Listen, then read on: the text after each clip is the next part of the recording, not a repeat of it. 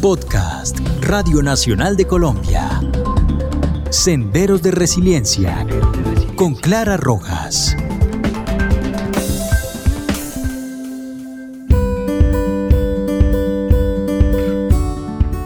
Hola, los saluda Clara Rojas y este es el episodio número 13 del podcast Senderos de Resiliencia en las plataformas digitales de la Radio Nacional de Colombia y Spotify.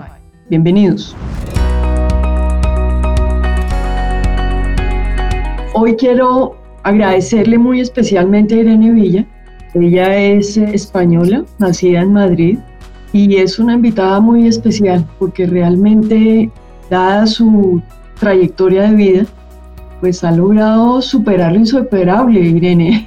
Bienvenida. Bueno, muchísimas gracias, Clara. Encantadísima. A este podcast de Senderos de Resiliencia en la Radio Nacional de Colombia, que es la radio pública y las plataformas digitales de Spotify.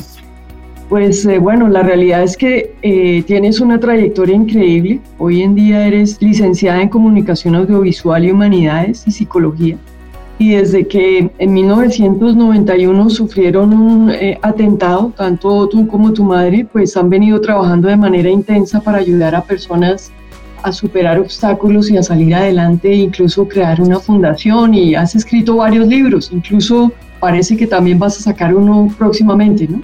Exactamente, hay uno que está a las puertas de salir a la calle dentro de nada, eh, en, una semanita. Bueno, es un... Se llama Los 8000 de la vida porque como tú bien sabes, pues hemos tenido que superar muchos 8000, a veces son emocionales, otros son físicos, otros son bueno, retos, desafíos, a veces son la llamada del trueno y otras veces del cielo, porque son cosas también positivas, pero bueno, pues que hay que afrontarlo de la mejor forma. Y en este nuevo libro hablo de diferentes avatares, aparte del atentado terrorista, que todo el mundo en España me conoce por eso, pues he tenido luego que superar otras muchas más cosas. Porque aquello fue una discapacidad que tanto mi madre como yo tenemos por un coche bomba hace ya, pues fíjate, volvimos a nacer ese día, yo siempre lo digo, claro, que ese día es mi cumpleaños, el 17 de octubre, se van a cumplir ahora 29 años. Imagínate, han pasado, yo tenía 12 y bueno, sobrevivimos a aquel ataque, pero mi madre sin un brazo y sin una pierna y yo sin dos piernas y, y tres dedos. Pero bueno, afortunadamente aquí estamos y la vida no deja de darme lecciones. Este nuevo libro son otras lecciones, otros aprendizajes y me he dado cuenta que siempre hay cambios abruptos, que siempre hay dificultades, cosas que uno no espera. Pero al final de eso se trata la vida, ¿no? De ir saltando obstáculos, haciendo que nos crezcan nuevas herramientas y nuevas alas para superar esos obstáculos, pero que el principal eh, obstáculo eres tú mismo. Al final, este libro es muy espiritual y es de saber nuestros propios límites, que son nuestras creencias limitantes. Pues vamos a estar muy pendientes del libro para leerlo y de pronto más adelante también comentarlo. Pues bueno, teniendo en cuenta, digamos, toda esa trayectoria de vida de más de 30 años, digamos, de superar obstáculos, por eso quisimos invitarte hoy para hablar sobre la libertad. ¿Qué sería para ti la libertad, Irene? Qué bonito término y cuántas veces se ha visto amenazada en vuestro bello país, en el nuestro también. Pero yo pienso que al final la libertad, como la dignidad, no nos la puede quitar nadie. Como decía Víctor Frankl en medio de ese holocausto terrorífico, con la privación de todos sus derechos y sin embargo sus pensamientos eran positivos, su mente eh, seguía en libertad, pese a, a que él estuvo preso como judío. Pues yo creo que la libertad es sentir que, que lo mejor está por venir, que todo se puede lograr y sobre todo está en nuestra mente. Pero es cierto que hay veces, bueno, que hay personas que nos gritan esa libertad o, o, que o simplemente con la manipulación ya sientes que no eres tú quien decides, sino que hay otro quien toma las riendas de tu vida y eso es sentirte que no eres libre. Pero yo creo que todos tenemos que trabajar en nuestra propia libertad y conseguir lo que nos vayamos proponiendo con autoconfianza, disciplina, esfuerzo y con mucho amor. Yo diría que la libertad y el amor son dos valores unidos y que nos pueden llevar a lo más alto en esta vida. Pues bueno, nos llena de energía esa respuesta porque sin duda es clave unir los dos elementos, ¿no? Libertad y amor. ¿En qué momento consideras tú realmente que lograste asimilar la libertad? ¿En qué momento te pudiste considerar libre realmente? Bueno, en un principio, después de aquel atentado, cuando aprendí a caminar y me sentía más independiente, porque es verdad que de pronto de ser una niña que jugaba baloncesto, patinaba sobre hielo y, muy libre y muy aventurera y pispireta, pues pasé a verme, como decía mi padre, tan cortado las alas. Y en cierta forma eso me pareció sentirlo un tiempo nada más, porque al final uno va conquistando de nuevo su libertad por mucho que te corten las alas y ese potencial estaba ahí, esas ganas y esa capacidad de, adaptarnos a lo que sea porque tú bien sabes que al final el ser humano es resiliente, su capacidad de adaptación es ilimitada y además para todos los que nos escuchen, no hay edad, no hay nada que nos limite para, para poder adaptarnos a lo que sea. Nunca es tarde, da igual la edad que tengas, da igual el momento en el que estés viviendo, uno puede cambiar su vida, adaptarse a los cambios abruptos y sacar lo mejor de, de esa nueva situación, sin duda. ¿Y en qué momento decidiste dedicarte a ser deportista en la nieve? Que sin duda es una sensación maravillosa porque como que te dejas ir y realmente uno entiende como lo que es la libertad, ¿no?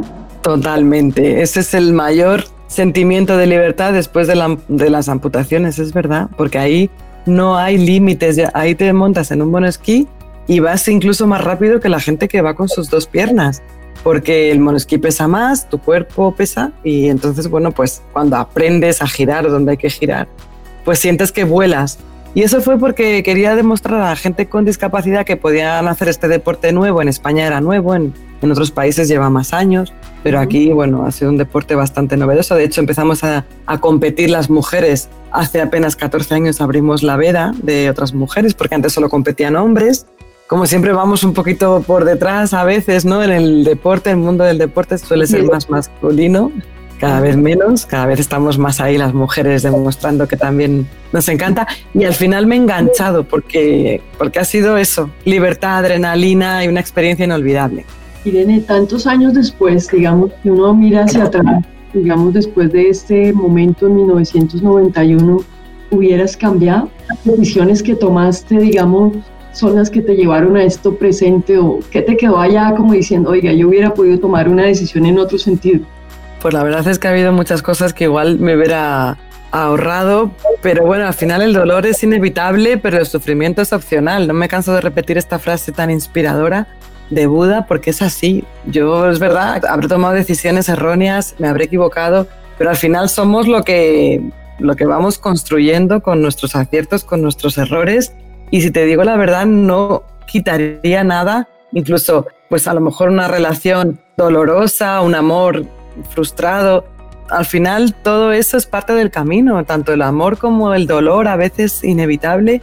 Bueno, ahí está, pero lo bueno es no quedarte anclado en él, no regodearte en ese sufrimiento y no ser una víctima toda tu vida, sino aprender de sobre todo de esas caídas y de esas decisiones erróneas.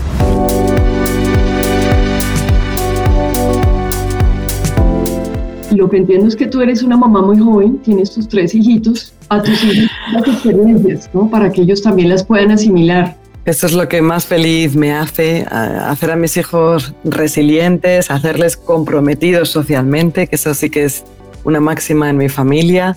No cerramos los ojos a la realidad social, a la realidad de otras personas. Y me encanta que sean muy sociables, muy alegres, muy entusiastas. Eso lo hemos potenciado desde que nacieron y ahora tienen 8, 4 y 5 años y la verdad que son tres terremotos y tres, tres pura energía positiva y, y, les encanta el deporte, les encanta la gente, viajar, siempre están, ¿cuándo nos vamos de viaje, mamá? ¿Cuándo nos vamos? Ayer estaba yo volviendo de una entrevista en el tren y, hablaba con ellos por videollamada, nos hemos separado. Eh, hace casi dos años los, su papá y yo y bueno, viven una semana con él, una semana conmigo y ayer hablando por videollamada, ¿estás en un tren? ¿Cuándo nos vas a llevar en tren? En fin, son como la madre, viajeros y aventureros. Y eso me llena de amor y, es el mejor regalo que la vida me tenía deparado, sin duda, la mejor recompensa. Qué bien, qué bien. Pues me alegra que tengas esas satisfacciones que sin duda son un motor. Y bueno, ¿en qué momento decidiste tomar el paso, digamos, a esa responsabilidad colectiva y fundar eh, pues tu ONG? Pues eso fue en 2014, que bueno, a mí el deporte adaptado me cambió la vida. Como bien sabes, el esquí y otros muchos deportes que pueden hacerse.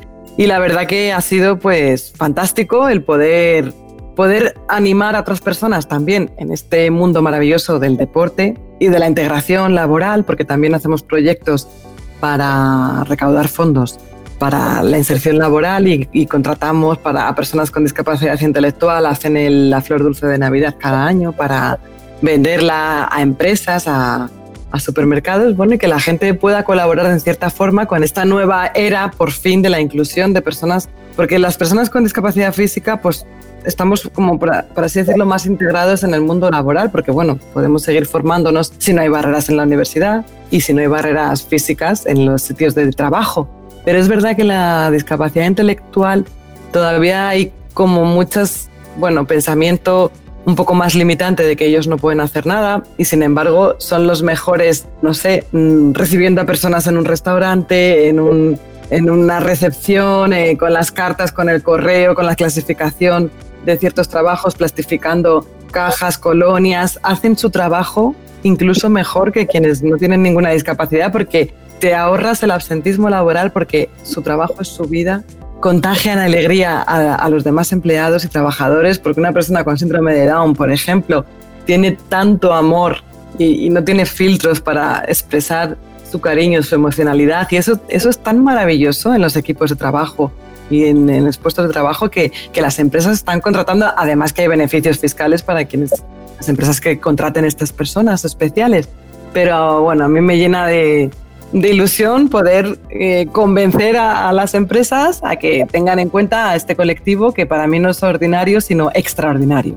Sin duda lo que cuentas es maravilloso. Además, sin duda lo que más dignifica a una persona pues es su trabajo. Así es. De pronto encuentran un sentido a su vida, encuentran un lugar y, y quieren ir y están encantados. Para las familias es un respiro porque claro, pasas de tener un hijo con completamente dependiente a que sea el hijo el que traiga el jornal a casa. En fin, son todos beneficios para la empresa, para la familia, para la persona. Y bueno, en ello, en ello trabajamos. Es mi hermana, la directora de la fundación, que lleva mi nombre y, y bueno, muy felices con todos los proyectos que tenemos. Yo quería también preguntarte, aunque yo ya lo sé porque igual he podido tener la bendición de estar en alguna de tus conferencias y de leer tu libro, ¿Cómo dirías tú, aunque yo lo sé, pero es importante que la gente que nos escucha sepa, cómo has logrado con tu experiencia de vida inspirar a tantas personas y moverlas a seguir adelante? ¿Qué crees tú que haya sido esa clave? Además de la energía y la luz que tienes en tus ojos, ¿cuál crees que sea como, como ese factor que, que puede inspirar más a las personas? Pues mira, yo creo que la clave es la misma que la que me pasó a mí cuando yo estaba en el hospital y venía gente amputada caminando a verme, yo siempre decía, papá, si ellos pueden, yo por qué no. Y yo creo que la clave de la gente cuando me ve es eso, es, es pero si ella ha podido con, con todo lo que tiene, además con el deporte, el trabajo, los hijos, y, sin dos piernas, ¿cómo no voy a poder yo que tengo todo, no? Entonces sí que a mí me, me, ilusiona mucho eso. También me, me dicen mucho la gente que esto no me gusta tanto, vamos, no me gusta que no me parece justo, me dicen, claro, es que yo no tengo derecho a quejarme porque viéndote a ti y yo digo, mira, cada uno tiene sus propias circunstancias, sus propios problemas, sus propias decisiones que tomar y sus propias circunstancias que resolver. No nos podemos comparar. Porque a lo mejor, claro, mm, tú no tienes algo tan gordo, pero yo tengo la suerte a lo mejor, bueno, de tener un espíritu muy optimista, que eso viene de serie. Entonces, bueno, lo que tenemos que hacer es cada uno lo que tenga, potenciarlo. Y ya está. Tanto lo bueno como eliminar lo malo o, abrazar nuestra vulnerabilidad también me parece una cosa importante porque a veces renegamos de, nuestras cosas malas o las tapamos o lo, silenciamos y esas emociones también tienen que darle salida porque también es importante atravesar un desierto emocional, un duelo, una tristeza y no pasa nada y abrazar ese dolor y, estar mal y, transitarlo, que a mí eso también me ha costado. En el nuevo libro lo hablo porque yo era muy de positivizar todo, pasar página rápido y aquí no ha pasado nada y adelante, esa es, mi, esencia. Pero me he dado cuenta que, que no, que tampoco podemos dar la espalda a las cosas negativas. Mm, yo perdí mi, cuarto bebé y, lo pasé muy rápido y luego me ha tocado despedirme de él, llorar todo lo que pude llorar y abrazar ese dolor. Bueno, pues eso es lo que te da la madurez, yo creo, y las experiencias de vida. Sí, como afrontar las situaciones que se nos presentan a pesar del positivismo. Yo también soy muy de tu línea y te entiendo perfectamente porque uno a veces también trata de minimizar ciertos hechos dolorosos e igual ocurre. Entonces, eh, pues hay que, hay que eh, ¿cómo se dice?, afrontar el duelo, ¿no? Cuando hemos vivido cosas tan extremas, bueno, lo tuyo para mí es bastante más extremo, pues al final es como que las cosas cotidianas, ¿verdad? Dices, no voy a perder el tiempo en sufrir y en llorar y en maldecir cuando he superado tantas cosas ya, pero bueno, las cosas hay que darle valor y su tiempo y, bueno, poco a poco, día a día. Y lo importante es creer en ti mismo y, y saber que, que, lo mejor está por llegar, porque tu mente es tan poderosa que lo que crees lo creas. Entonces, si piensas que lo mejor va a llegar, llega si tienes mente negativa, al final atraes lo negativo. Por eso es tan importante lo que pensamos. Mira qué chistoso. Yo siempre he pensado que lo tuyo es peor. Sí. No, fíjate, ¿ves? Porque lo tuyo ya pasó, como que es un, ya cerraste esa etapa y ahí se quedó, pero fíjate que yo la privación de la libertad lo veo como, mm, no sé, el mayor atentado, que no lo sé, ¿eh? porque por ejemplo mi madre siempre ha dicho, es peor vivir con miedo, tener que estar mirando debajo del coche a, vivir sin una pierna y sin un brazo porque realmente ella nunca vivió el miedo, nunca vivió ese terror que tantos españoles y tantos colombianos, por supuesto, han vivido de no saber si tú vas a ser la siguiente víctima. Y fíjate que creo que con la discapacidad, cuando la asumes y la aceptas, se vive felizmente y sin embargo con que te priven tu libertad, ¿no? Y, o con miedo o con no sé, ese dolor emocional creo que es más duro que llevar unas prótesis. Bueno, fíjate, ahí aprendemos una de la otra. sin duda, pues cada cual asume lo que tiene, pero bueno, sin duda aquí con el espejo que estamos teniendo mutuo, pues eso también nos refuerza a, a seguir adelante.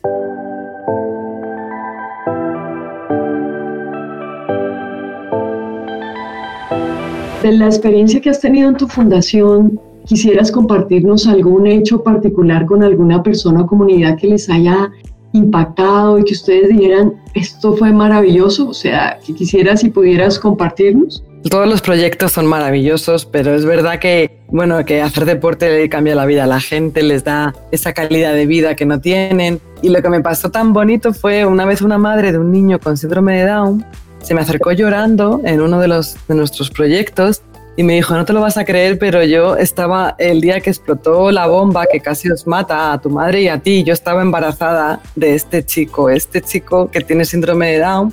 Nació justo cuando tú casi te mueres y ahora está tu fundación ayudándole. La verdad que me emocioné muchísimo. Y muchas cosas bonitas nos han pasado, la verdad. Sobre todo su alegría y su sonrisa.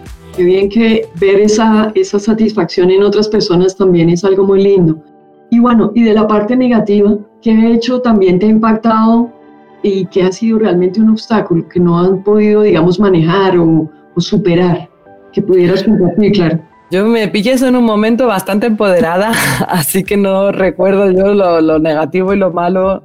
Trato de eso, de digerirlo y olvidarlo. Pero bueno, sí, han pasado cosas difíciles a nivel físico, por ejemplo, una bacteria que tuve durante muchos años por una operación para poder caminar mejor, me pusieron una prótesis de titanio dentro del fémur y tuve que lidiar pues cuatro años con antibióticos, operaciones. Y yo ahora todas las personas que están enfermas o con algún problema, una enfermedad, ahora con esta tan terrible de la pandemia, yo siempre mando muchísima energía positiva a todos ellos porque es la etapa yo creo más dura de la vida, cuando no tienes salud, porque al final es, es eso, ¿no? Luego cuando tienes salud son otras cosas las que te preocupan, pero tenemos que anclarnos un poco a la tierra y decir, a ver, estoy sano, estoy sana, ¿de qué me quejo? ¿no? Que eso es también yo creo otro de los aprendizajes de la vida. Pero luego he tenido momentos, bueno, muy difíciles, como fue en nuestra separación, pero bueno, a día de hoy estamos todos felices, gracias a Dios el puzzle se, se rehace y, y, bueno, se sigue adelante. Y no sé, la verdad, porque ya te digo, pero la vida son obstáculos que los saltas y, y sigues y ya está, y no pasa nada. O vuelves a empezar, que tampoco pasa nada por volver a empezar. Yo con mis 41 siento que he vuelto a nacer, así que así me tomo la vida. Como mente de principiante, de entusiasta y, y amando todo lo que ocurre porque todo es para bien seguro. Pues me encanta esa frase que dices que te he pillado muy empoderada. Y en ese sentido, que sigue adelante. ya sabemos que lo mejor está por venir, pero ¿cuál es el que quisieras afrontar en adelante? Bueno, ahora lo que más me preocupa es la educación y la crianza de mis hijos, porque lógicamente ellos son los, ah, para mí, los que tienen ahora que labrarse su futuro y, convertirse en personas empoderadas, como soy yo, que a mí me ha costado lo mío, con caídas de esquí, problemas de salud, disgustos y, bueno, y los que me quedará por afrontar, porque al final la vida es eso. Entonces ahora el reto es que mis hijos pues sean fuertes, sean tres personas fuertes y comprometidas, felices y seguir afrontando el esquí porque sigo con mi equipo de esquí. Este, este año no hemos tenido campeonatos por la pandemia, pero esperemos que el año que viene se retomen las carreras de esquí y siguiendo los proyectos de la fundación, mis conferencias, me encantaría volver a viajar. En noviembre, si todo va bien, tenemos tres conferencias en México, que también esperemos que la pandemia no las, no las frene. Y ojalá vuelva a Colombia, que me encanta, ya lo sabes, que es un país que me apasiona. Toda Iberoamérica me encanta, estoy enamorada de toda, de toda Iberoamérica. Aquí siempre estás muy bienvenida y sin duda es gran inspiración. Y hablando de eso, Irene, digamos que ya para cerrar, dinos cuáles serían como esos tres tips, esas tres eh, sugerencias que les pudieras dejar a las personas que nos escuchan para afrontar y superar obstáculos de toda índole que se les puedan presentar en la vida? Pues te diría que utilicemos todo para avanzar. Creo que es fundamental, tanto lo bueno como lo malo, todo en la vida te puede servir para, para un bien mejor, para ti y para todos los que están cerca de ti que no perdamos jamás la sonrisa, porque ese es el mejor antídoto contra la depresión, el mejor regalo que puedes dar, la mejor... Es, bueno, es que si tú sonríes, la vida te sonríe. Y la tercera, pues que hagamos todo con amor, porque ahí no te equivocas. Hasta lo más, hasta la decisión más dolorosa que tengas que hacer en tu vida, si la haces con amor, todo saldrá bien. Pues Irene, mil gracias por este espacio. Realmente nos encanta sentirte también, verte también y, y bueno, Dios quiera que en algún momento también podamos reunirnos nuevamente. Pues seguro que sí. Ojalá que sí. Además en Bogotá hay una feria del libro muy importante, así que hablaré con la editorial y ojalá pueda, pueda ser ese el gancho para volver a Colombia. Claro que sí. Bueno, pues no sé si quisieras agregar algo para ya despedirnos. Pues nada, que muchísimas gracias, Clara, por esta entrevista muchísima fuerza a todo el mundo y que ojalá que nos veamos en Colombia, ese país maravilloso, de la gente tan amable y tan cariñosa. Irene, de nuevo mil gracias por este espacio. Ojalá estés allá muy bien en España. Un saludo y un abrazo a todos tus hijitos, toda tu familia. Muchísimas gracias. También a toda la audiencia que nos escucha en la Radio Nacional de Colombia en este podcast de Senderos de Resiliencia. Mil gracias.